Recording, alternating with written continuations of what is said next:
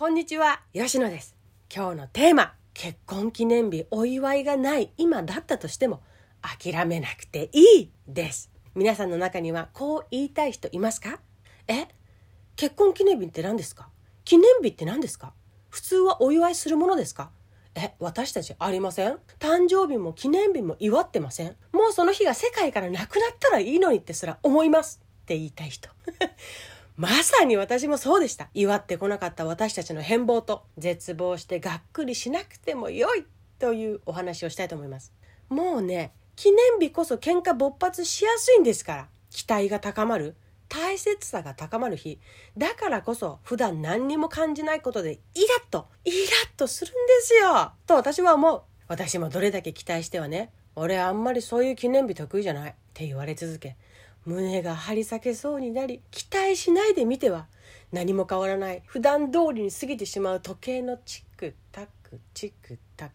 チクタクチクタクチクタクチクタクじゃねえよ！なんて時計にも逆恨みしそうなぐらいな心境ですよ。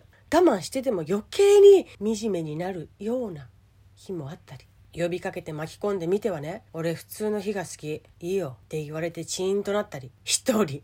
もういい！もうこんな日なんてね、日にちごと私の頭から消し去ってやるわ。ふんがふんが決心したりよ。前もって1ヶ月前にね、一緒にケーキ食べようって言ったら、ケーキはあんまり、まああっても食べないなって言われたり。ある日はね、食事に連れて行ってくれるって言われてウキウキしては、滞在時間30分ですよ。30分。お腹を満たすためだけに入ったかのような馴染みのある中華屋さん。え、もう帰宅しますか？私たち。え、あ、アルコールとか飲みませんか？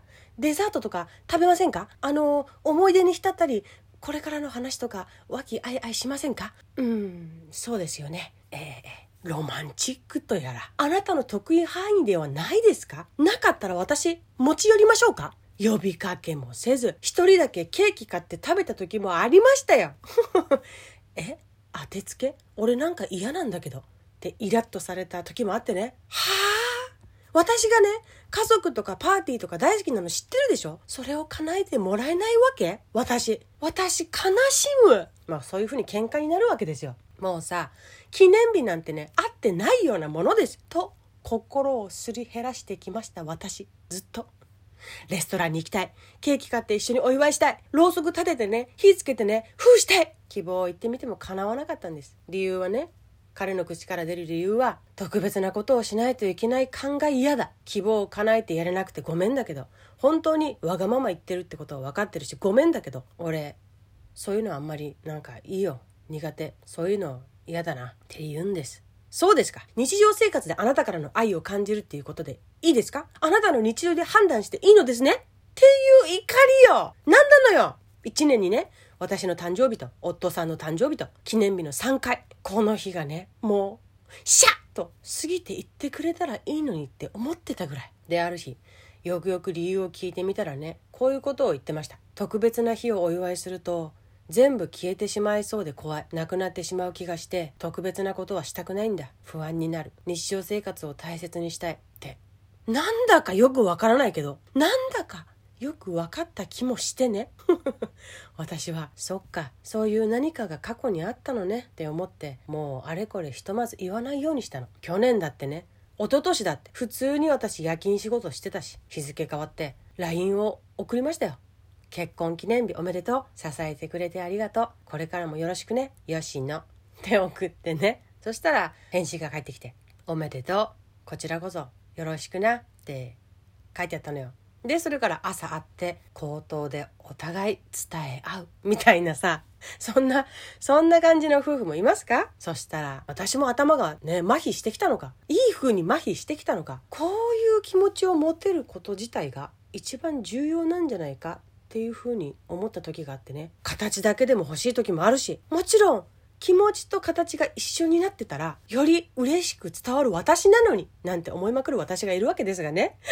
そこに一層の喜びを感じる私は変わらないんです。ずっと。でももしも義務感でやられてたり、義務感でいやいや言われる形よりも、お互いがお互いに、いつもありがとう。あなたの、そして吉野のおかげです。これからもよろしくねって、さらっと伝え合えることの方がいいというふうにも感じられるんじゃないかってシンプルにそう思っってきてたんだよね。記念日や特別な日を盛大にお祝いしたい私は日常をより丁寧に大切するようにして見てきてたのよ。意識的によそれは言葉にして伝える。後から言おうとかはあまりしなくて今言いたいって思ったら素敵かっこいい。それってすんごくあなたらしい。天才。一緒に頑張ろう。とかさあの一言すっごく心に染みた。支えられたって思った。普通に接してくれていつもそばにいてくれてありがとう。とかね。もう言いたいと思ったらその場で言う。ちょっと臭いセリフなんだけどもう匂いがプンプンしてきそうなセリフなんだけどもうね言っていこうと思った。日常生活を大事にしたいって彼が言い張るんだったら私が日常生活を大切にしてね言いたいと思ったことをできるだけ後回しにしない。鮮度命ぐらいにもう365日の記念日が3日あるとしたら362日それをやっていったのよ。そしたら今年の記念日ですよ。3週間くらい前にね夫さんから言われたんです。結婚記念日仕事休み取ったから。そして特上の牛タン職場でさ仕入れ値で注文できたから2人で食べようなって。もう目ん玉丸々ですよ。はおおお休み取ったの。2人のために特上のタン注文したの？あなたが？